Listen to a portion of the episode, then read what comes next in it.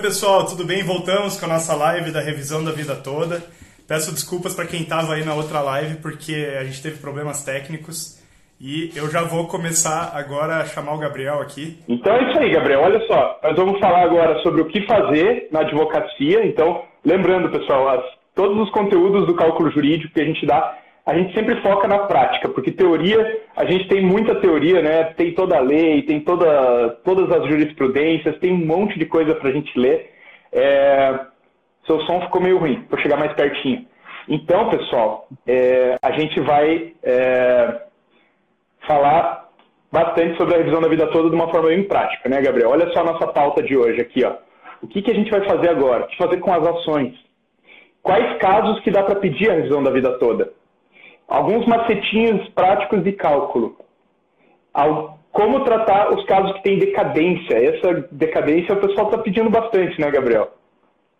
É, a gente vai falar documentos valiosos lá de 94. E, se der tempo, a gente vai falar algumas coisas bem aprofundadas da decadência. Então, Gabriel, vamos lá. Manda ver, o que, que a gente faz agora? O que, que mudou que está pedindo tanta revisão da vida toda? Por que, que o pessoal está falando tanto disso? Maravilha, valeu Maurício, obrigadão aí pessoal, prazer estar aqui. É, Vou te comentar um pouquinho esse, esse caso aí que está tanta repercussão, saiu no finalzinho do ano passado, né, a decisão do STJ, tema 999, é, falando sobre revisão da vida toda, validando ela para todo mundo aí, e para todo mundo, assim, com todas as ressalvas que a gente sempre fala e que está todo mundo falando, né, que precisa fazer cálculo para seguir com essa revisão. Né? Não dá para fazer essa revisão sem cálculo. Perigoso e sem cálculo. A gente já ressaltou isso em vários materiais e é sempre bom dar esse alerta de volta. É, para quem já acompanha nossos materiais, já sabe aí de cor que uh, ela vale e ela é valiosa para o segurado que ganhava bem antes de 94, que ficou muito tempo sem contribuir, depois, né, ali nos, nos 20, 30 anos atrás ali, né, tinha contribuições passadas, pouca contribuição, ou realmente só foi, a contribuição foi decrescendo, assim, né? Só foi fazendo contribuição menorzinha desde os anos 90. Então, assim, isso daí tá todo mundo careca de saber. A gente quer avançar um pouquinho, colocar algumas coisas mais, mais práticas aí dessa revisão. Né? O que, que dá pra gente acrescentar aí, além dos nossos próprios materiais. E legal, e Bom, essa revisão ela tá valendo também para os, assim, ela fica muito boa para os requisitos, é, para os benefícios antes da reforma da Previdência, né, já que a gente pegava os 80% maiores salários, e agora 100%, mas ela ainda vale depois da reforma, ou não? Como é que está essa questão depois da reforma? Legal, essa é uma excelente pergunta e realmente vem muita dúvida nesse sentido. Pós-reforma, é, é, sempre bom gente lembrar que a gente precisa ter é, o foco na DIB do benefício, não na DER, né, não no requerimento, porque a DIB é que define é, as regras de cálculo vigente para fazer o cálculo do benefício. Então, se você pedir um benefício hoje, mas tem um direito adquirido, é, antes, né, antes ali da, da data de vigência da reforma, antes ali de novembro de, de 2019, então se você tem um direito adquirido antes da reforma, você pode pedir revisão da vida toda antes, né, se o seu cliente tem esse direito. Né, mas se para benefícios com DIB depois da reforma, aí não vale mais. A reforma veio e falou lá no artigo 26 que agora o período básico de cálculo, né, período para a gente fazer essa média dos salários, ele é agora, daqui em diante, todo mundo vai usar a regra de, desde 1994 até o mês anterior à DIB. Então, isso daí é uma dúvida frequente, mas dá, dá para pedir o benefício sim, mas tem que tomar esse cuidado com o direito adquirido é, para esses casos específicos, né? Pós-reforma, já não vale mais essa né, não vale mais essa regra, porque a revisão da viratória é baseada numa regra que estava vigente antes da reforma, que é o artigo 29 da 813. Então, assim, não é... Às vezes, muito, às vezes o pessoal não escutou muito sobre essa revisão, ela fez mais sucesso em algumas regiões do Brasil, agora está todo mundo sabendo, porque com a decisão da STJ ela tem repercussão a nível nacional. Então, agora está todo mundo querendo saber, às vezes não sabia, parece ter muito mistério sobre essa revisão, mas na verdade ela, o fundamento dela está lá no artigo 29 da 813, que é o que a lei que o advogado previdenciário lida todo dia, né? não é uma lei estranha, uma lei diferente, é essa lei aí. Legal. Eu queria fazer dois comentários agora, antes da gente continuar, que é, a gente tem um post né, lá no nosso blog que tem a verdade sobre a revisão da vida toda. Né? Então, lá realmente é o melhor post que tem na internet sobre esse assunto. E tem mais de 200 comentários de advogados discutindo coisas específicas sobre a revisão da vida toda. Então, se vocês não conhecem ainda, dá uma colada no nosso blog, né, calculojuridico.com.br blog, e tem o nosso post da revisão toda. Ele é muito bom. E outra questão também é, se vocês tiverem dúvidas, podem mandar as dúvidas, que a gente tem uma pessoa, a Michelle, a Michelle está nos bastidores aqui, ela está anotando tudo pra gente, e assim que a gente chegar no fim da live, a gente vai ler essas perguntas e o Gabriel vai macetar essas perguntas para a gente responder uma por uma. Tá bom, pessoal? Então fiquem à vontade, podem lançar as perguntas e é, o pessoal já está anotando aqui as perguntas para a gente responder depois. Gabriel, você tá. Eu estou com uma rodinha de carregando aqui, você está me ouvindo? Tô, mas estava aparecendo para mim a rodinha também. Agora voltou. pessoal aí, pessoal tá, tá tranquilo? Como que tá? Conta pra gente aí. Agora voltou. Manda ver então. Então, o próximo tópico é o que fazer agora? O que fazer agora? Eu já estou vendo o pessoal perguntando livro e a gente já vai responder uma pergunta que eu estou vendo ali que está uma das últimas. Bom, é, eu vou colocar primeiro uma pergunta legal, que é legal a gente retomar aqui, que muita gente está se perguntando, e a minha revisão está ficando muito famosa, é, tá, né, uma das revisões, fazia tempo que não tinha uma revisão previdenciária assim, que dava tanta repercussão, né, e só que muita gente pega e desanima, mas, poxa, não é uma tese tipo desaposentação, que no final foi por água abaixo, o STF deu uma reviravolta. Bom, é, a gente tem uma aposta, né, o que a gente está divulgando ali no post, que, que, é legal reforçar aqui, é, é que é o seguinte, na, na própria revisão, na decisão do STJ, a, a ministra, né, um dos votos lá, a, a ministra que fez o voto vista, ela ela já tentou dar uma enquadrada, assim, né, em termos mais práticos, assim, uma enquadrada no STF. Legal a gente ver esse fundamento, porque ela cita um outro julga julgamento do STF, lá de repercussão geral, que realmente é aqueles tipos de julgamentos né, que em vários casos, é, é julgamento de repercussão geral, que falava sobre matéria de critérios de cálculo. É, o STF, o próprio STF falou que é, é, matéria de critério de cálculo na lei infraconstitucional não tem repercussão geral, né, se possível é, que é o critério para o STF analisar os recursos extraordinários, com efeito vinculante para todo mundo. Então, assim, o STF já deu essa, essa letra lá atrás, uh, e o próprio STJ, em um dos votos, ele fala disso, ele joga esse argumento e já, já, deixa, já dá uma dica ali para a AGU, ó, não vai adiantar se recorrer, talvez, ou se recorrer vai ter que passar por isso, e se né, se recorrer, tem grandes chances do STF negar por causa disso e também já enquadrando o STF. Caso ele fuja para argumentos econômicos e tudo mais, ele vai ter que conversar com isso, com esse, a premissa, né, que ele já usou em outros julgamentos. Então, vai ser legal a gente acompanhar isso e é, levar essa, esses fundamentos à frente, assim, nos nossos processos, no, é, nos materiais que a gente está produzindo por aí, para que essa mensagem chegue lá no STF também. Isso é uma questão de comentar. E uh, uma, uma coisa super importante a partir de agora, nas petições, é não colocar mais princípio da igualdade, porque se falar em princípio da igualdade, o STF vai querer mexer, vai, vai dar margem para o STF querer julgar. Então, assim, é, princípio da igualdade não foi fundamento, da, embora a gente pedisse, inclusive já, a gente já comentou que era um dos fundamentos para revisão da vida toda, é, o STJ não colocou nas razões lá da, da, decisão dele, nas premissas da decisão dele, que o princípio da igualdade fundamenta a revisão da vida toda basicamente a revisão da vida toda, ela vai respeitar duas regras que estavam vigentes na época. É isso. Né? De uma forma mais simples, assim, para a gente não ficar viajando assim, é isso. São duas regras vigentes e a opção do segurado escolher um benefício que é melhor para ele. Então, assim, deixa o princípio, da igualdade de lado para não, não a gente não se enroscar assim e dar margem para o STF derrubar essa tese aí. Mas a gente acredita que não. É, eu acho que é legal falar desses fundamentos para a gente vincular, o próprio STF. Assim, tipo, ó, a gente está falando disso, você já disse isso, então existe até um princípio no Código de Processo Civil que fala da integridade, coerência da, da, da jurisprudência e dá para dá para enquadrar, entre aspas, assim, o STF com os próprios argumentos dele. É, eu acho que é dar uma segurança para a gente falar, porque, assim, muitos é, colegas, professores que eu conversei, às vezes ficavam com medo, mas, pô, vou entrar, não vou entrar, o que, que eu faço?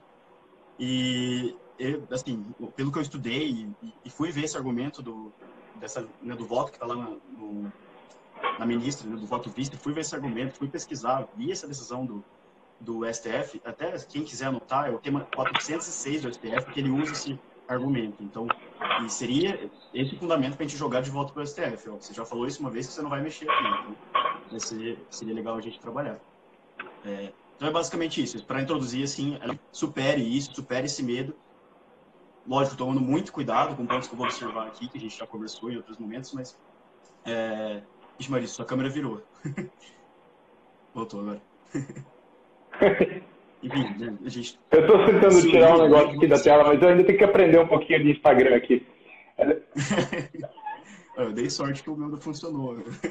Eu tava é, é, legal. Assim, é importante esse, esse fundamento, levar esse fundamento à frente. Tema 406 do STF, então, para quem quiser conferir, vamos jogar e enquadrar o STF com esse próprio fundamento.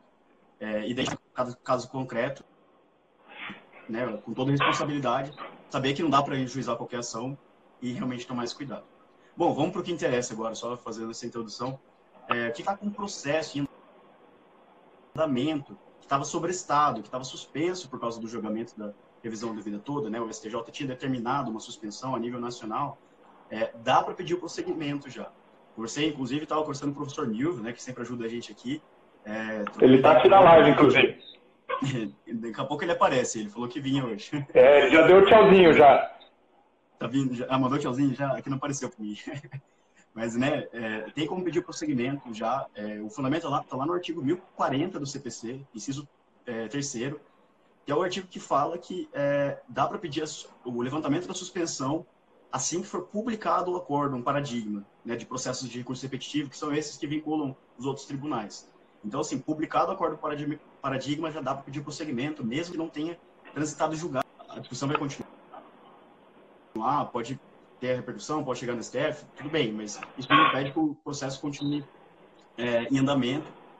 Né, existe esse fundamento para a gente já pedir o prosseguimento do processo. Então, né, não Legal. existe o trânsito julgado, isso tem que ficar claro. E, bom, fazer boa. com novos casos, né?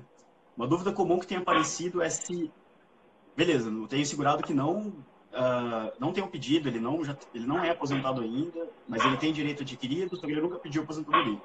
Então, vou ter que fazer um, começar do zero, né?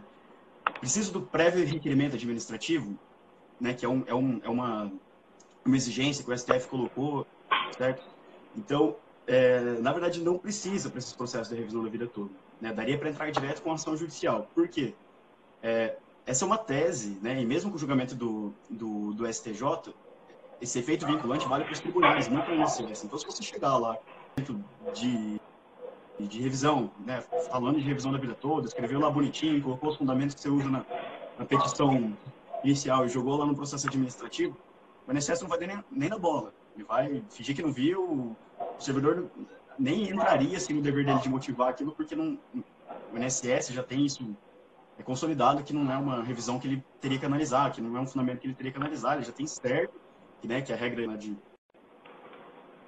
da 98799 era a regra que tinha que aplicar para todo mundo. Então, assim, é, prévio requerimento administrativo não precisa, daria para entrar direto para ação judicial nesse caso. É, então, assim, se o segurado nunca pediu, calcula, vê se é vantajoso. Legal, Gabriel. Tá para mim está travando um pouquinho essa imagem. Tá. Você está me ouvindo? Mas eu vou resumir essa, essa parte aí que você. Vou resumir essa parte que você comentou agora. Está com um pouquinho de atraso na nossa comunicação, mas vamos lá.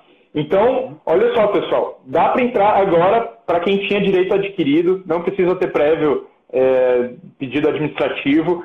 Então, você pode entrar, só cuidado como vocês vão é, fazer a petição de vocês, né? não pode usar qualquer argumento, né? tem que usar os argumentos, se você quer pedir a revisão da vida toda, parecidos com os argumentos que o STJ usou no tema 999. É isso aí, Gabriel, entendi direitinho?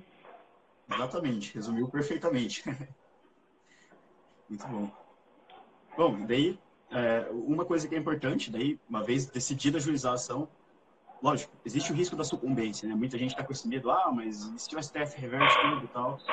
Assim, existe esse risco, a gente vai ter que analisar cada caso, mas, assim, é sempre importante lembrar que em juizado, né, em primeira instância, não tem condenação de sucumbência, e se o seu caso for procedimento comum, né, ultrapassar os 60 salários mínimos, então aí é legal analisar, conversar com o cliente, falar desse risco, mas assim, não é exatamente impeditivo e como a gente conversou no começo, a gente tem fundamento, né, esperança aí, que dá esperança para a gente ver essa, essa revisão aí emplacando de vez e às vezes nem chegando para discussão no, no, STF. Vamos ver o que, que a GU vai fazer. E Aê, vamos boa. uma mais tem... Opa, desculpa. É isso aí. Pode continuar. Maravilha. E uma, uma pergunta assim que a gente separou as principais dúvidas que vieram, né? Só comentando o pessoal também, né? Tipo, uh, nos comentários no, no Instagram, né? Nas publicações do feed, no blog, é, dos assinantes também. Tem muito material legal assim que eu vou comentar aqui que veio de sugestões dos assinantes, sempre colaboram com a gente no, no atendimento, né? Uh, essa é uma pergunta que tem aparecido com frequência. É, quais, quais casos posso pedir? Né? Quais espécies de benefício eu posso pedir? Olha, vale para toda espécie de benefício que estava previsto, né, o cálculo, a média de salários lá no artigo 29, tanto no inciso primeiro, tanto no inciso segundo, lá no 813. Então, quem está lá? Né, só relembrando, aposentadoria por idade, aposentadoria por tempo de contribuição, aposentadoria especial, aposentadoria por invalidez, auxílio doença, ah, o auxílio acidente também daria, entra ali, na, né, revisando ali o, o benefício que deu origem a ele, e até a pensão por morte, de uma, de uma maneira indireta, revisando o benefício originário. A pessoa comercial sempre origina de um benefício, seja um, o segurado estava recebendo, ou estimulando uma aposentadoria por invalidez. Então, nesse cálculo, daria para é, jogar ali, fazer um cálculo prévio para antes, antes de pedir né, o efeito dessa revisão da pensão. Lembrando que tem que observar a decadência também, aí, né, já adiantando um pouquinho de decadência, decadência tem para todo lado, é, decadência tomar cuidado com a decadência do benefício. O Gabriel, o pessoal está comentando aqui que está um pouco o teu, o teu vídeo, a hora que você está falando. Você está é, me ouvindo? Então. Vamos fazer uma. Vamos tentar ver se consegue fechar alguma coisa, fechar algum, algum aplicativo aí no browser, alguma coisa, para a gente tentar melhorar a nossa recepção aqui no, na nossa live. É isso aí, pessoal. Ao vivo é assim, a gente sempre tem uns imprevistos, mas a gente vai tentando aqui até fazer dar certo. então, nós já tem perguntas muito boas aqui, ó. Olha só essas perguntas aqui. É, quem não entrou ainda, é melhor aguardar transitar em julgado? Hum. Como que tá entrar com a, R, com a revisão da vida toda nos juizados especiais federais? Pessoa já segurado antes da reforma, se viesse aposentar em 2020, não pode usar a revisão da vida toda? É possível requerer tutela? Tem muitas perguntas boas aqui. A gente vai responder tudo no final. É, Gabriel, você está me ouvindo melhor agora? Eu estou ouvindo. A minha dúvida é se vocês estão me ouvindo, se eu estou travado ainda. Como está aí, pessoal? Comenta para gente. Está um pouquinho, tá um pouquinho travado o pessoal está falando, mas eu acho que se falar um pouquinho mais perto, sim, o pessoal vai ouvir bem a gente. Então, legal. Manda brasa, Gabriel. Pode continuar a, o que você estava falando. Vou tentar puxar mais pertinho aqui. Falar um pouco mais alto também. Valeu, pessoal. Bom, então a gente estava comentando, todo mundo pegou aí, né, sobre quais benefícios são aplicáveis. Então, todos lá do artigo 29, inciso 1 e 2, tudo lá, todos são possíveis né, de ser revisados pela revisão da vida toda. Só relembrando, né, que o pessoal perguntou de novo ali sobre pós-reforma, pode, se for análise de direito adquirido. Né? Então, se for um benefício, né, se for fazer um pedido depois da reforma, vai se aposentar agora em 2020, pode usar a tese da revisão da vida toda se for um benefício, né, um caso de direito adquirido.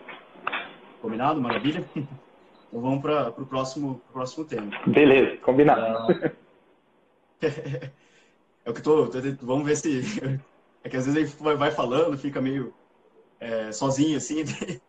Bom a gente ir trocando assim, para a gente ter certeza né, que o pessoal está ouvindo. Vamos lá. É... é, que eu tô, tô com um delay. Quando eu falo, chega um pouquinho depois para você. É, o pessoal está comentando aqui, eu vou mexer nas mãos e tudo mais. Eu vou, me, eu vou me prender aqui, vou guardar a mãozinha para baixo aqui. Tentar mexer menos.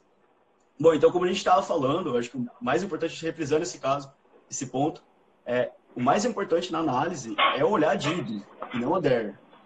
Se você uhum. olhar a DER, você pode acabar né, tendo, tendo. E o importante é olhar a DIB. Inclusive, a gente fez um material, né, o carrossel lá, que deixa bem prático isso, de uma forma bem tranquila de analisar é, a decadência, principalmente, né, sobre o enfoque da DIB. Então, é, quem não viu ainda, dá uma olhada lá, que ajuda bastante aquele material. Eu mesmo olho para ele toda vez que eu vou analisar um caso novo.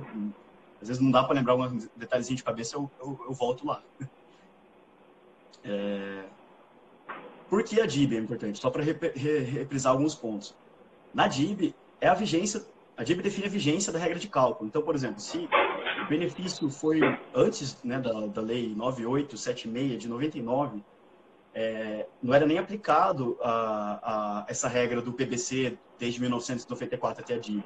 Isso veio com a lei 9876 de 99. Então, é, se a DIB é antes disso, além de ter, antes da questão da decadência, é, já é um problema, né? O, o, o, cálculo já morre aí, tipo, era outra regra de cálculo, não não estava vigente a, a, a, legislação que dá o direito à, à revisão da vida toda.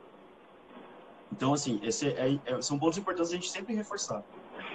Uh, sempre ficar de olho no direito adquirido. Isso é, é, é o essencial para passar essa parte. E voltando, né, respondendo o pessoal, pós-reforma, artigo 26 da emenda constitucional 103 de 2019, lá fala que o PBC é de no... julho de 94 até a DIB. A partir de, se a DIB, né, se o direito adquirido, a condição ou direito ao benefício for depois da, da, da, reforma, acabou, não tem revisão da vida toda. Tá?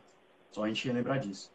Então, passando assim para alguns detalhes mais práticos né, do cálculo, assim, algumas dicas é, bem objetivas assim da gente às vezes bater de olho, assim, estar com o cliente, estar tá entrevistando, está com a carta de concessão na, na mão, é, você sabe que dá para fazer o cálculo rápido, você quer dar pelo menos um respaldo. Ali tem algumas coisas que dá para ver já, já, na carta de concessão. É, então, vamos ver essas dicas aí, se, se ajuda ou não, se o pessoal já percebeu isso. Eita, chutei aqui. se o pessoal já percebeu isso, se, é, se às vezes o pessoal também tem alguma outra dica aí, prática, andando direto na carta de concessão que possa ajudar também, compartilhe aí com a gente. Bom, um dos primeiros indicativos que eu sempre olho é divisor mínimo. divisor mínimo é ele está na 9876 de 99, então ele ele é uma regra dessa dessa lei. Então, uh, e tá e é, ele faz parte da regra de transição. Então, benefícios como aposentadoria por idade, principalmente, e também o tempo de contribuição, essas aposentadorias têm esse risco né, de ter esse divisor mínimo e aplicando o artigo 29.1, a redação né, que tinha ficado ali no 813 antes da reforma, né, redação pura ali, não tem divisor mínimo. Então, esse é um dos principais motivos pelos quais o cálculo fica melhor. Né? Mesmo se vocês não, não mudar muito ali, variar muito os salários, se tem divisor mínimo, dá para derrubar ele, você já faz uma diferença boa no, no cálculo. É, vamos lá, outra dica. Né? Essa é a básica, a gente sempre comenta. Bons salários antes de 94. Se o cliente comenta, ele já vem com essa história e é bem comum isso. É, já tive casos assim, de trabalhador de banco, principalmente, é, nessa época, que ganhava muito bem, e os bancos, principalmente bancos públicos, assim, começaram a ser privatizados e foram.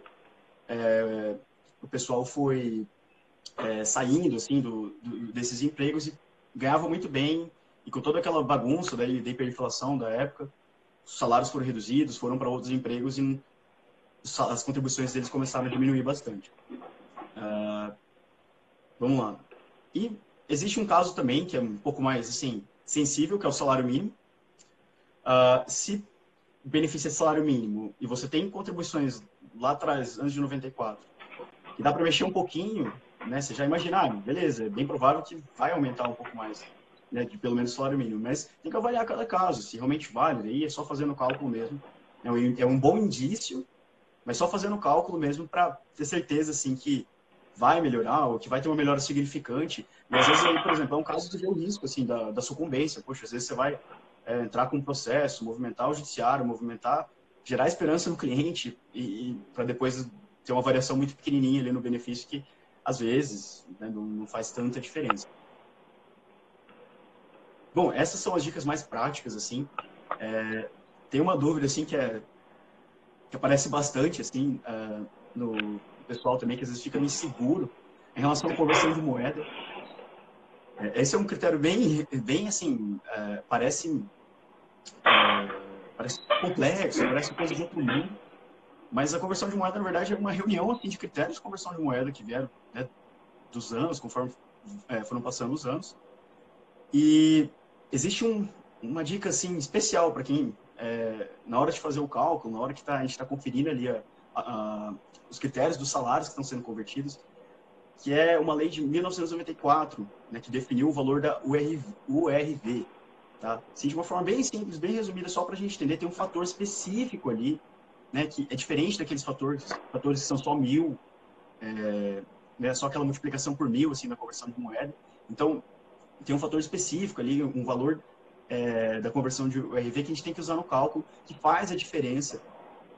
É, o salário ter um valor, assim, ele realmente recomposto para melhorar a média, porque se a gente fosse só converter o salário puro, assim, pelos critérios de conversão de moeda, o salário ia ficar, tipo, né, a moeda hoje ia ficar pequenininha, tipo assim, não ia ter tanto impacto no cálculo. E esse critério, ele recompõe aí a correção monetária também, não só a conversão de moeda. Né? Então, ele, é, essa barreira aí de 94, inclusive, era um dos motivos, né? muitos professores comentam isso, é, é, tem isso no nosso post também, que a gente fala da RMI, uh, ah, que um dos critérios que estava lá na lei é, 9876 de 99, é um dos critérios lá para criar essa regra de cálculo, que só limitava até julho de 94, era em razão dos períodos de inflação, porque era difícil acessar salário, porque era era muito difícil fazer esses cálculos de conversão, o INSS não ia conseguir atender essa demanda, então esse era uma questão mais prática do que do que de, de, de direito mesmo, né? Exatamente, exatamente. Então, assim, isso não poderia ser um critério razoável, assim, você pedir que a pessoa tenha uma contrapartida de algo que ela efetivamente pagou na época. Bom, maravilha. E agora, como prometido, uh, acho que a gente pode partir para um terceiro ponto aqui, principal das, das dúvidas, é a decadência. a decadência. decadência que assusta todo mundo, que está gerando bastante dúvida. Como, é, como prometido, a gente comentou lá no começo, vamos falar de um, da, primeiro da parte prática, como analisar, a gente já deu umas dicas nesse sentido, vamos retomar aqui. E depois, no final, a gente discute, se der uma, uma parte mais avançada, assim, de fundamentos, assim, da pers perspectiva disso para os próximos, é, os próximos processos aí para né, a sequência disso no, né, no mundo jurídico. Bom, vamos lá. Uh, a primeira a minúcia assim, que tem dentro da decadência uh, é a questão do, do termo inicial. Né? A gente colocou isso, está lá no carrossel, quem não viu, a gente corre lá, porque está muito legal, está lá no feed do CJ. Tá lindo, muito fácil de, de, perceber isso que eu vou comentar agora, inclusive com exemplos. É, a decadência, ela conta do... É, pessoal, é, queria, desculpa interromper, Gabriel, mas se vocês gostam dos carrosséis aí que a gente está lançando, a gente está cada vez lançando mais carrosséis aí na, na parte do feed. Não sei se vocês veem o feed né, do, do Insta, mas se vocês chegam a olhar lá, vejam, a gente está lançando estilo infográfico, assim, com bastante imagem, para ficar bem fácil de entender. O pessoal estuda um monte isso e tenta resumir de uma forma visual, assim, para ficar bem fácil. Então, se vocês gostam de ver esses carrosséis e querem mais, dá um joinha aqui para a gente saber. E Gabriel agora é um expert da decadência, então vamos lá, Gabriel, manda ver na decadência. me, deixou, me deixou sem dormir uns dias essa história da decadência. Mas é, foi legal, um tema legal de estudar, um tema bem bem importante, que a gente usa todo dia. Vamos lá, então, ver na prática, assim. Uh, então, como eu estava comentando, o termo inicial da decadência é o recebimento da primeira prestação. Isso que, tem que ter, a gente tem que ter em mente quando a gente vai analisar.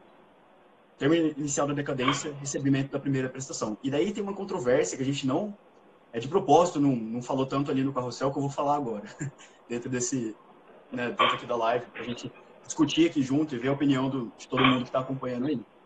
Uh, beleza, o termo inicial é o recebimento da primeira prestação, mas aonde que a gente vê que o cliente, né, qual que é essa data? Onde que a gente vê que o cliente recebeu? É, vamos lá, tem formas diferentes de ver isso, e tem termos diferentes que tentam dizer a mesma coisa, mas é, se você olhar na prática tem diferença e pode te levar a uma conclusão errada. Uh, a data de início do pagamento é a primeira que faz, de uma forma intuitiva, a gente pensar que é ela, mas não é. Tá? Não, nem sempre é ela, nem sempre corresponde a ela. A data de início do pagamento ela é diferente da DIB, né? a DIP, como a gente chama, né? usando a sigla. é, é diferente. Uh, é, as siglas ajudam bastante, né? mas é bom a gente retomar ali, para às vezes alguém não tem tanta é, intimidade ali usando a sigla. Lembrando, a DIP, né, data de início de pagamento, é diferente da DIB, que é a data de início do benefício, situações diferentes. Né? Uh, só que a DIP também não coincide sempre com o dia que realmente o segurado recebeu a primeira prestação. E daí o dia que ele recebeu, né, o, a lei, né, o artigo 103, ele fala do receb... ela é contada do recebimento. Então, assim, é um jogo de palavra ali que pode favorecer o segurado. Como? Né? Uh, por exemplo, tem casos, é, vou dar um exemplo de uma pensão por morte que eu tive uma vez. Uh, o, o direito de. Esse é um caso, assim, eu estava até comentando com o professor Mil uma vez, é um caso que foi mina de ouro, assim, porque uh, era uma DIB bem antiga, assim, lá em. A, DER, né, foi de 2006. E peço desculpas aí pelo DER, com esse R bem forte. Mas só, é, só para a gente retomar. Uh, seis, Uh, a gente respeitou, né, o, o, próprio INSS respeitou a prescrição ali dos últimos cinco anos, porque o, direito adquirido dessa pensão por morte, pela data de, é, do falecimento, era desde o óbito, e o óbito era antes de 2000, era bem antigo, então tinha bastante atrasado. Então, só que daí tinha um dependente que recebia, né, esse... Tinha dois dependentes, um dependente que aplicava a prescrição, então a data de início de pagamento no benefício ficou como 2001, né, que era cinco anos antes de 2006. E o, o outro dependente, que era um dependente inválido, que não corria prescrição nem decadência contra ele, tinha né, todo um, um histórico ali para trás que ele poderia receber. E, e por exemplo, é, tá vendo? Tem uma diferença ali. A DIP não necessariamente é a data que a pessoa efetivamente recebe.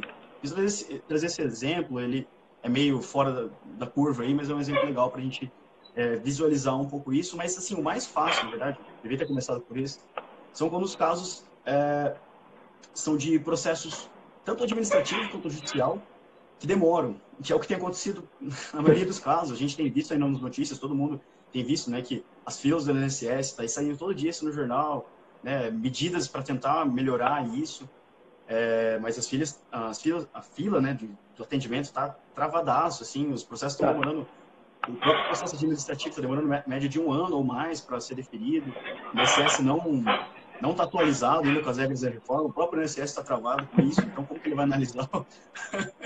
como que ele vai analisar os pedidos novos? Então, realmente está uma situação bem complicada, assim. E, enfim, a data de início do pagamento, que vai estar tá lá no, no INFBEM, é, essa data de início do pagamento vai ser o começo do pagamento mesmo, de onde é devido o pagamento, tá? É, e às vezes algum obstáculo, como prescrição, como eu citei ali, faz com que ele seja diferente, é, DIB seja diferente da DIP. Por isso é importante a gente observar isso. E daí, depois da DIB, da DIP, é que vem o, a data do recebimento, efetivamente. Então pode estar lá, DIB é, 2008, que foi o caso que a gente usou no, no vídeo do estudo de casa, o pessoal perguntou bastante. É, a DIB era de 2008, a data de início de pagamento foi depois, porque era um processo judicial. Então, assim, constou a data de início de pagamento do processo judicial, que foi em 2009, se não me engano. Acho que esse exemplo é o que a gente usou no carrossel. E, e depois, em, é, só em é só em 2010 mesmo que daí o, o, o, segurado foi receber. Então, tipo assim, tem todo esse intervalo aí e o efetivo recebimento é o que conta, né, para fins do termo uhum. inicial. Eu acho que isso é, é algo que a gente tem que olhar com muito cuidado e olhar a documentação do segurado, puxar lá no, no, no meu INSS, puxar o histórico de créditos lá para ter certeza em relação a isso. É, vamos lá. E aí, aqui tem a polêmica que eu falei que eu queria comentar, que um, um, uma das pessoas do pessoal que está acompanhando colocou nos comentários, inclusive lá do Carrossel, que assim, uh, essa data do pagamento ainda que aparece lá no, no ISCRE, né, o, o tem SCRED também, tem os dois termos, o extrato de pagamento, o histórico de créditos do, do segurado, é, tem a data, do, tem a DIP, tem a data do pagamento, que é quando o INSS faz o depósito. Mas às vezes não necessariamente essa data bate com o dia que a pessoa fez o saque. Aí entra, entra polêmica, porque assim, é, se for um caso muito antigo, vai ser difícil a gente rachar esse extrato, mas a gente poderia usar meios como é, entrar em contato com o banco, mesmo sendo um extrato antigo, a gente tentar recuperar essa data. Aí é o momento que eu acho que a gente precisa, né, como advocacia, é, forçar bastante, assim, focar bastante nas nossas petições para falar dessa comprovação do direito. Assim, eu acho que o foco da parte de, de de fundamento da revisão da vida toda, isso vai ser caminhado. Tem todos os fundamentos que a gente comentou lá no começo. É, uhum. Talvez se chegue no STF, vai, vai ser discutido, talvez chegue. A nossa esperança é que não, nossa aposta é que não, mas talvez chegue. É, mas o foco agora é a gente bater em cima de documento e de, de questões de prova como essa, da decadência, pode fazer diferença aí para muitos segurados. Então, se a gente acessar essa data de efetivo recebimento aí por outros meios, talvez a gente consiga salvar a pessoa por alguns meses ali da diferença que ela, o dinheiro estava disponibilizado na conta e o saque que ela fez. Né? Então, pode fazer bastante Legal. diferença. É, e a gente sabe que no direito previdenciário a gente sempre lida com dias, né? Sempre a questão de dias, às vezes, sempre aparece aquele caso de que um dia é, faz, fez toda a diferença ali. Então, eu lembro que a cada dia que o pessoal atrasava para fazer a promulgação da reforma da Previdência, tinha gente comemorando. Nossa, como comemoramos. é, mas é, é verdade, assim, a gente dá risada aqui, a gente comemora, na verdade, essa é uma risada assim de comemoração, essa é uma alegria de comemoração de ver essa diferença que faz um dia ali para salvar muita gente. Vai ter gente prejudicada uhum. também, mas nesse intervalo, que foi, né, acho que salvo engano, 23 de outubro até é, novembro, né, 13 de... não, mentira, foi antes até, né, 23 de outubro, acho que era a primeira previsão da publicação. Enfim, é, esse intervalo entre promulgação e publicação, enquanto a gente não foi salvo aí, né, por esse, por esse intervalo. Bom, acho que a data da decadência, acho que o que eu tinha para comentar aqui é mais isso, assim, dessa parte prática. O avançadão fica lá para o final, se der tempo. né, a parte de fundamento, assim, qual é perspectiva, uhum. assim. A princípio, assim, a conclusão atual, olha, é, trabalhe como se, se a gente vai ter decadência, vai ter decadência, não, não duvide disso. Pode ser que a gente consiga derrubar aí, tem algum, algumas brechas ali, mas não há tanta esperança. Depois, se alguém, quem tiver curiosidade, eu explico o porquê, de tudo que eu analisei, estudei ali. Tá? Mas, a princípio, analise tudo como se realmente é, vai ter decadência. Né? Vai ter decadência, toma esse cuidado, toma esse cuidado do termo inicial do recebimento para não deixar passar. É... E, bom, por enquanto a decadência é isso. É, vamos vamos seguir para uma dúvida sobre decadência aí, tá mais alguma coisa, vai deixando aí, está acompanhando, né? E depois a gente, se der tempo aqui, a gente já comenta. É... Ah, o Railton fez uma observação importante ali, é o primeiro dia do mês seguinte ao saque, né? só para deixar bem claro isso. É, não é o, o, o, mês do saque em si, o termo inicial começa no mês seguinte. Tá? Então é, é, bem importante deixar uhum. claro isso. Né? Que lá no meio do mês, então, é o mês seguinte. Tá? Isso está bem, tá bem lá com, com, com, as datas em si que a gente comentou lá, que é o exemplo lá do vídeo que a gente comentou e colocou lá no, no material que está lá no, no feed do CJ. É, esse vídeo que o Gabriel está comentando é um estudo de caso que ele e o professor Milvio fizeram, que está lá no, no YouTube do Cálculo Jurídico. Temos um YouTube também, e o nosso YouTube também está bombando. É, e agora a gente está colocando estudos de caso lá. Se vocês gostam de estudos de caso, a gente vai colocar mais vídeos para vocês também. E então, pessoal, o que, que, que, que o Gabriel vai falar agora, Gabriel? Você já falou da parte mais difícil, que é a decadência. Além da parte mais difícil, bom, Vamos seguir para a documentação, né? Como eu falei ali, eu acho que o importante para a gente como advogado agora, né? Como advocacia agora, é focar no que a gente consegue provar, né? Fundamentação jurídica vai ficar sendo debatida lá. Enfim, para quem decidir entrar com a ação, tá animado, tem motivo, né? Como a gente está discutindo aqui, a gente tem esperança. É, vamos entrar com a ação, vamos tomar esses cuidados no cálculo e vamos buscar a comprovação do salário. Então, assim, muitas dessas dicas têm. Aí o pessoal, o pessoal acha que vai entrar lá no meu INSS, né? Não? O pessoal acha que vai entrar lá no portal do meu INSS e vai estar todos os salários antes de 94 lá. Não vai, não vai. O INSS não vai facilitar a nossa vida, infelizmente. o INSS não vai facilitar a nossa vida, então a gente tem que né, descobrir e dividir aqui né, o que, que a gente pode fazer junto aí para salvar cada um, né, cada cliente aí que aparece é, para a gente. Bom, muitas dessas dicas é, são coisas que a gente que eu já vi na, na prática, conversando com o professor Livro, conversando com o pessoal do atendimento, é, também, né, é, é, especialista ali também, lida com previdenciário, conversando com, né, vendo, acompanhando alguns atendimentos e dicas que os próprios assinantes deram pra gente, assim, de, pra gente incluir nessa lista, então é bem legal que tem bastante, assim, dica de casos reais que todo mundo está usando. Uh, primeira delas é o basicão, o CNIS, né? Não vai estar tudo lá, mas olhe o CNIS, revise o CNIS, veja os, os indicadores, né? Os indicadores daquelas aquelas siglas lá do CNIS, a gente também tem um post bem legal sobre isso, e ver se não tem nada, nenhuma pendência ali que atrapalhe. Então dá aquela revisada no CNIS. Ah, as microfichas, as microfichas é uma dica que a gente também dá nessa live, no, nessa live não, desculpa, no estudo de caso. É, é um extrato previdenciário bem antigo, principalmente para os, os autônomos, é, uhum. que faziam contribuições ali, o INSS fazia um, um, trabalho meio manual de conferência. Então, assim, tem muita gente que ainda não teve tanto contato com isso, porque é realmente uma documentação antiga. Então, assim, é, peça os microfichas, coloca lá no requerimento administrativo é, e no judicial, para o INSS, o judiciário tem, né, às vezes tem uma comunicação ali interna com o próprio INSS para puxar esses extratos.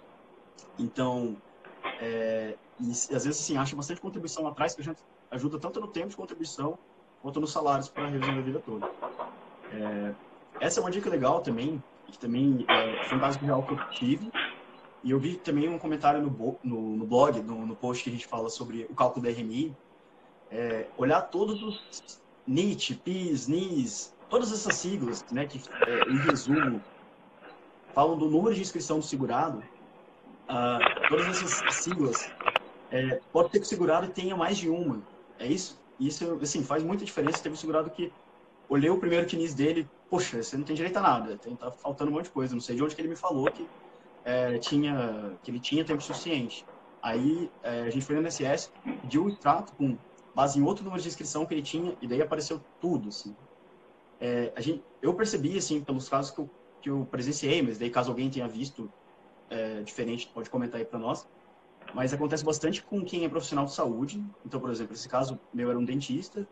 É, no comentário que eu vi no, no blog lá, a, a pessoa que comentou fala que era, um, era acontecia bastante com médico que ela médicos que ela atendeu e é, tem essa, tendência assim acontece esse, esse erro de a pessoa tem mais de um número de inscrição e, e, e isso às vezes não está no CNIS está no portal do, no, do INSS lá no meu INSS esses valores não aparecem então é bom pedir na agência ou no próprio requerimento que hoje para quem tem um convênio né e faz o requerimento é, no, já pelo, pela integração que a OAB está fazendo em alguns estados, né, para facilitar o requerimento administrativo, pede lá também para o INSS uhum. olhar todos os NIS, NIT, PIS. Assim, de uma forma resumida, eles querem, esses, essas siglas querem dizer a mesma coisa. Tem até um artigo que a gente vincula lá e explica a diferença entre eles.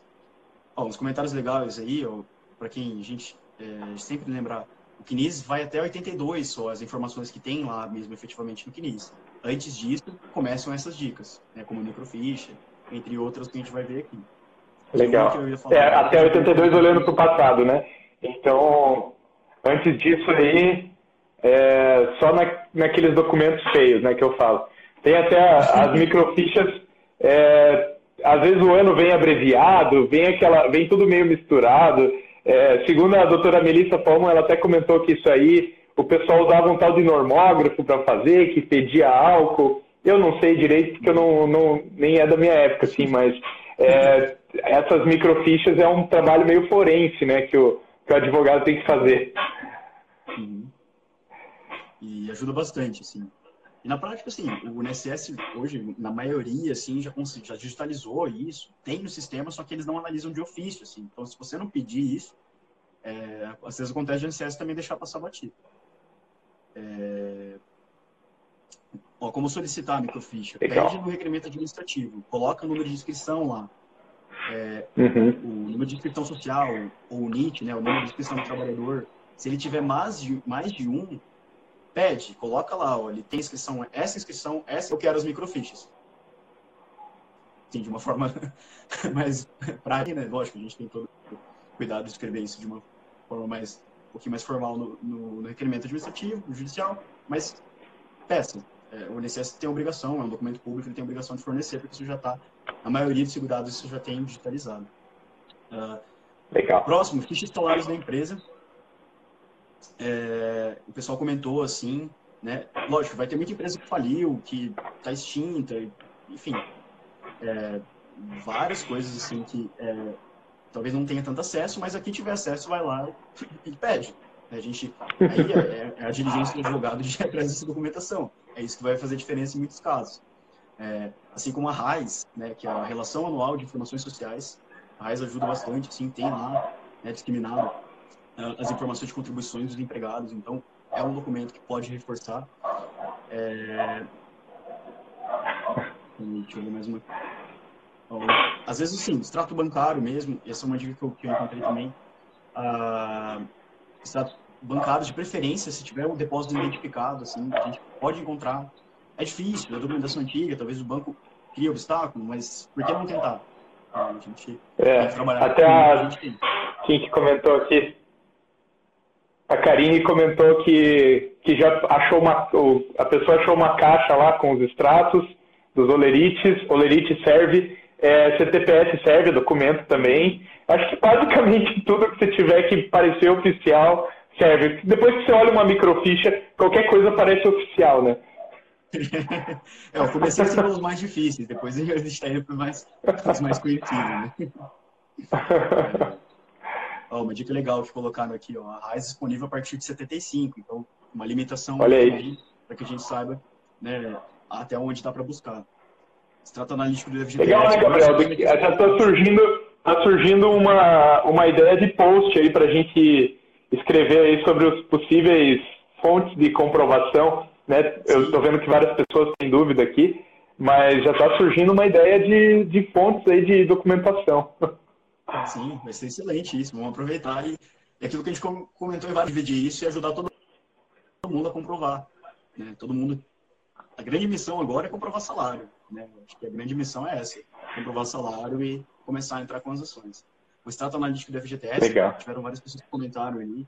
É um documento que, sim, ele tem, um, tem uma certa discussão em cima dele, mas é um documento público, é a própria Caixa que, que fornece, né? A Caixa Econômica, a gente consegue tirar lá na Caixa Econômica é, o, né? Então, uh, é um documento público, ele tem uma força assim, que a gente pode usar como argumento né, é, jurídico, assim, ó, é, um, é um extrato oficial, é, tem procedência, foi recolhido, está lá, então, é, assim, é que nem que o pessoal comentando, assim, é, empregado, é, obrigação, esse é um dos argumentos básicos, assim, do previdenciário, todo mundo usa, assim, para o tempo de contribuição, mas a gente pode reforçar e bater mais martelo, assim, é, bater em cima disso que é, a obrigação de recolher era do empregador, né? O segurado que está hoje aqui, é, 30 anos depois, é, tipo, ele tem culpa disso, ele tem culpa de não ter sido recolhido. Então, é, esse é um dos argumentos que a gente usa com frequência, que talvez caiba aqui a gente explorar mais aqui. É, então, Alguém comentou do período rural ali, período rural, fonte de comprovação. Aí, antes de, de 91, né, se não me engano, tem uhum. aí uma, uma longa uma longa lista de, de locais que você pode comprovar. Não, exatamente, olha, você também, o Maurício também é um previdenciarista de carteirinha ali, porque assim, até a, o, o, rural assim, é, um, é um belo paralelo para a gente fazer né, para essa situação. Poxa, mas e o segurado urbano, assim? Aí a gente vai falar em igualdade em termos de prova, e não, de, e não do fundamento né, da, da, da vida toda para não, não, STF não vir mexer nisso.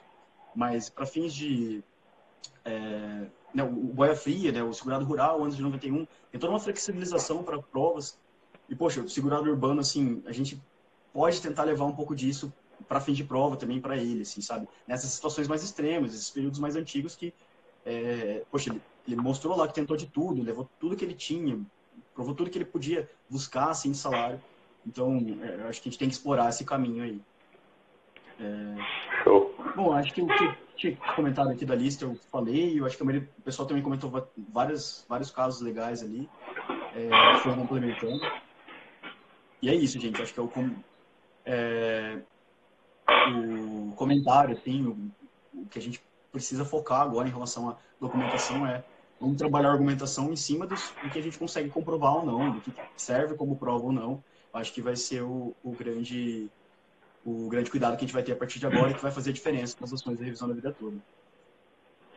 Então, Gabriel, olha só, a gente anotou aqui uma série de perguntas. Vamos ver quantas perguntas. Nossa, tá, tem, tem bastante pergunta aqui. É, a gente não quer comprometer o nosso horário aí, né? Que a gente falou que ia tentar ficar em uma hora, até também pedir desculpa pelos problemas técnicos que nós tivemos. O é, que, que você acha, Gabriel? Dá para responder uma ou duas perguntinhas aqui dessa lista? Vamos lá, vamos lá. então, olha só, essa pergunta da Thaís, Thaís Bruno Miguel.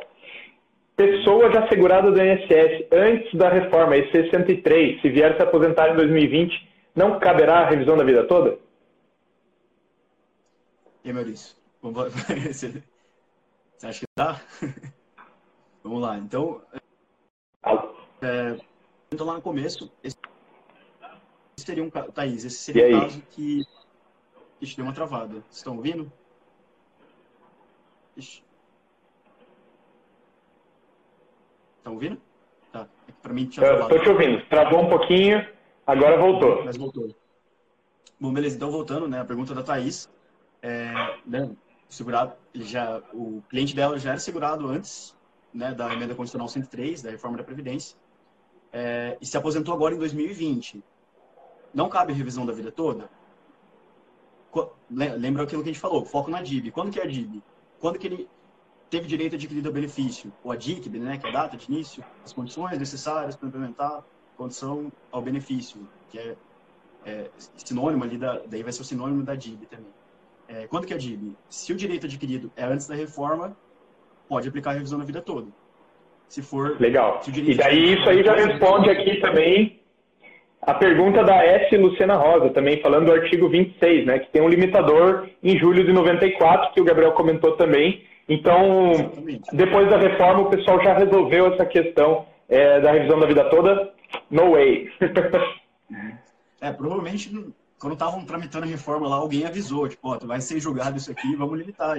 Sim, fala brincando, mas na parte prática pode ter viu que esse tema estava em repercussão e é, provavelmente leu o post do CJ e, e comentou lá, felizmente, né, limitou essa questão na, na reforma.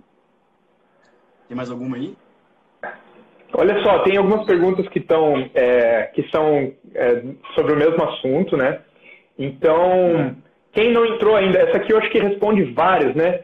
É, quem não entrou ainda, melhor aguardar o transitar em julgado? O pessoal está um pouco inseguro em entrar, mas eu acho que é um pouco daquilo que você falou no começo, né, Gabriel? É, assim, o STJ entrou e já é, entrou forte ali, dizendo, já dando indicação, é um pouquinho diferente da desaposentação, né? Eu acho que a gente está um pouco traumatizado com o que aconteceu com a desaposentação, que todo mundo estava tão empolgado e daí chegou ali e morreu na praia. É, mas em relação à revisão da vida toda é diferente, né? Então o Gabriel comentou que o pessoal já colocou umas travas aí para que chegue com força ou nem chegue no STF, né? Já seja uhum. E era essa a nossa aposta, né? A gente quer falar até um pouco disso, é, falar entre os, entre os colegas advogados, assim, não, não falar para a AGU isso para não dar munição para ele, né? Que eu, eu e o gente sempre conversa assim, não vamos dar munição para a AGU, mas a gente pode debater entre a gente, né, colega advogado, para a gente usar esses fundamentos no, nos nossos processos. É, Legal.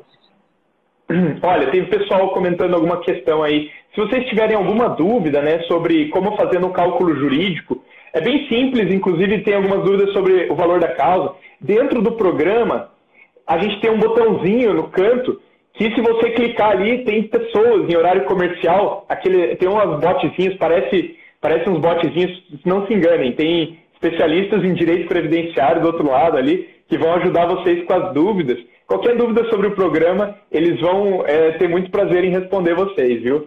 Então, Ali já tem mais uma pergunta, qual período compreendido? Então, a questão do período compreendido, acho que entra um pouquinho a questão também da decadência, o Gabriel comentou, né? Vai de quem tinha direito adquirido antes da reforma até né, a questão da decadência.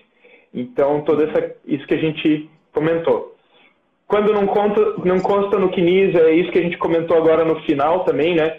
Se não consta no CNIS, vai ter que procurar em outra documentação, e aí tem uma, uma longa gama de documentação que você pode usar para criar prova de salários. Daí a gente vai fazer um post, né, Gabriel? Quem quiser um uhum. postzinho disso aí, a gente vai fazer então um post sobre provas para salários e até para períodos, quem sabe, né? Daí períodos daí entra na, na questão do rural daí. é, em quais hipóteses a decadência pode ser excluída? Essa eu acho que a gente não tinha respondido antes. Não, essa é a parte da polêmica, o pessoal está ansioso. É, eu vou comentar assim por cima, tá? É, para a gente não aprofundar tanto, mas se tiver interessante a gente avança.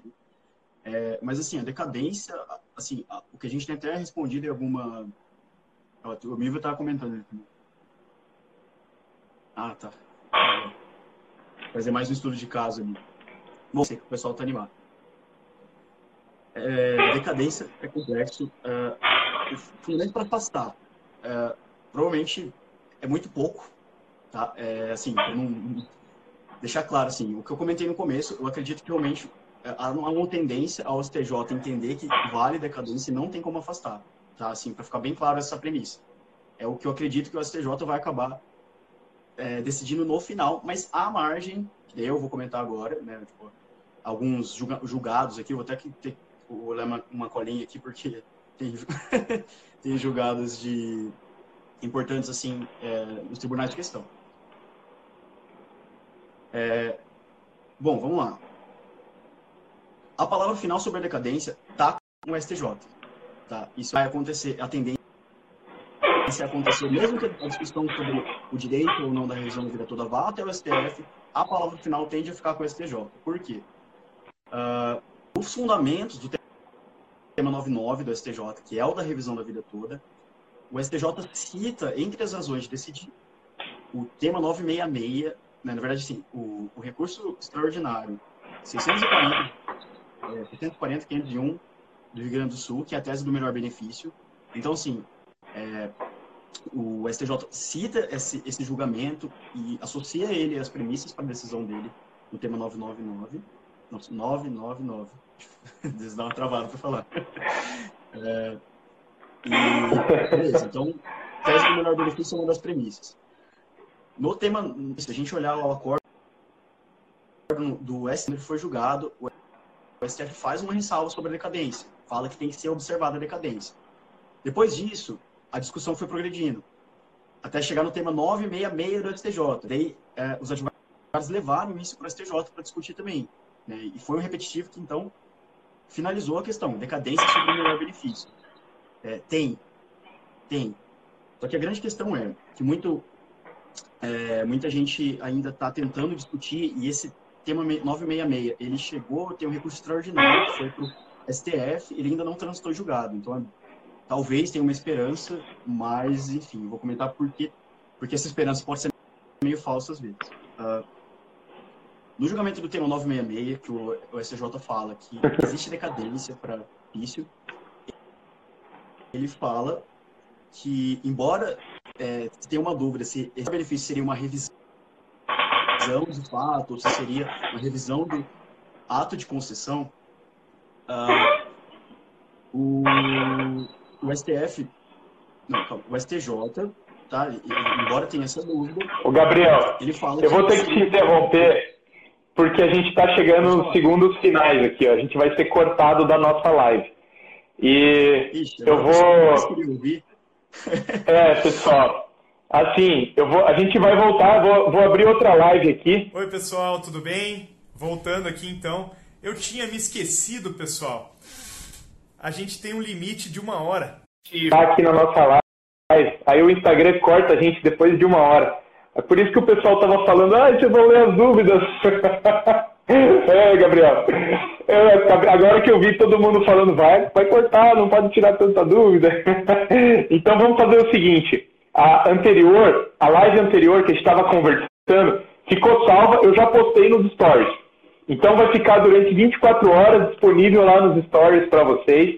Vocês podem rever tudo que a gente falou. O Gabriel passou uma série de dicas legais no começo ali do, é, do, da, da nossa live, falando sobre a revisão da vida toda.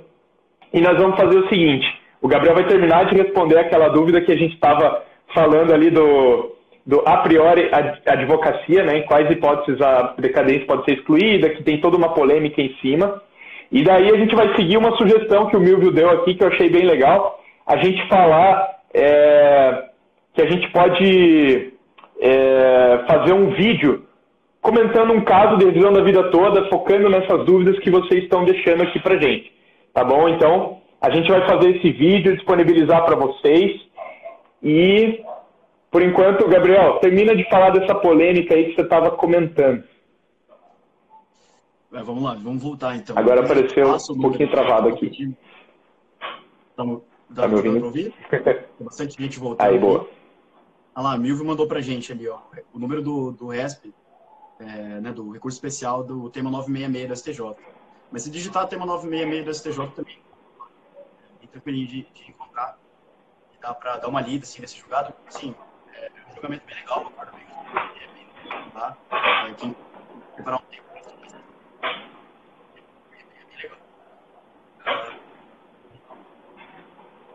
eu perdi o ritmo aqui, mas uh, retomar então, vou retomar aqui rapidinho, enquanto o pessoal termina de vontade de entrar. O julgamento é recurso extraordinário, teve recurso geral, melhor benefício, STF, é, tome cuidado com o né? A discussão se prolongou para o STJ, o STJ foi no tempo meio meio. Mas...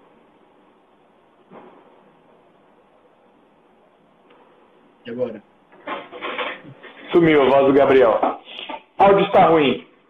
Então, pessoal, vamos fazer assim, já que nós estamos com questões técnicas também, para vocês é, não perderem tempo, eu vou. A gente vai fazer assim, nós vamos lançar um vídeo no YouTube e também vamos mandar mais conteúdo aqui sobre a revisão da vida toda, sobre essa questão da decadência.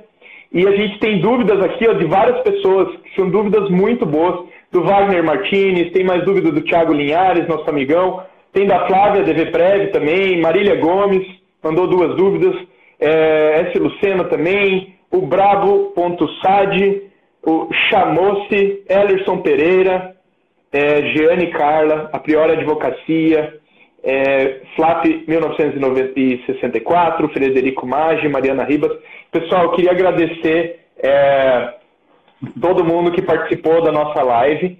Então, aquela live anterior está salva nos stories e nós vamos fazer um vídeo, vamos colocar no nosso YouTube, fiquem ligados, né? Vocês devem estar inscritos na nossa lista de e-mails, já que a gente sempre manda conteúdo muito bom.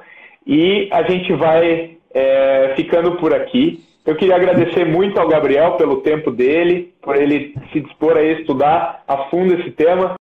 Muita decadência, né, que teve muita, muita polêmica. E queria agradecer a todo mundo. A gente vai seguir mandando mais conteúdo para vocês. E fiquem ligados que a gente vai fazer mais lives aqui. Boa noite para vocês. E nós vamos tentar é, melhorar nossa conexão aí para não travar nenhuma vez da próxima vez. Tá bom, pessoal? A gente está ficando cada vez melhor nas lives. tá bom? Eu queria agradecer, boa noite para vocês. Tenham uma quarta-feira, uma noite de quarta-feira maravilhosa aí, um bom final de semana. Pode deixar, a priori. Nós vamos responder para você, tá bom? Viu? Pessoal, a gente está ansioso para ver a decadência e no post a gente já atualizou. Beleza? Valeu, pessoal. Obrigado, pessoal. O tema polêmico, então quem tiver dúvidas ainda, lembre-se que nós temos também o nosso post lá no, no, blog, falando sobre a revisão da vida toda. Quem tiver com aquela dúvida assim que não vai conseguir dormir, é, no nosso post do blog é, a gente responde várias coisas e tem uma série de comentários lá. Tá bom? Obrigado, obrigado, professor Milvio. Pode deixar. Obrigado, Frederico, Ellerson. Obrigado a todo mundo que participou. Eliane. Valeu, Boa noite para vocês. Valeu, obrigado, Gabriel. Obrigado, pessoal, que participou. Até mais. Valeu. Boa noite.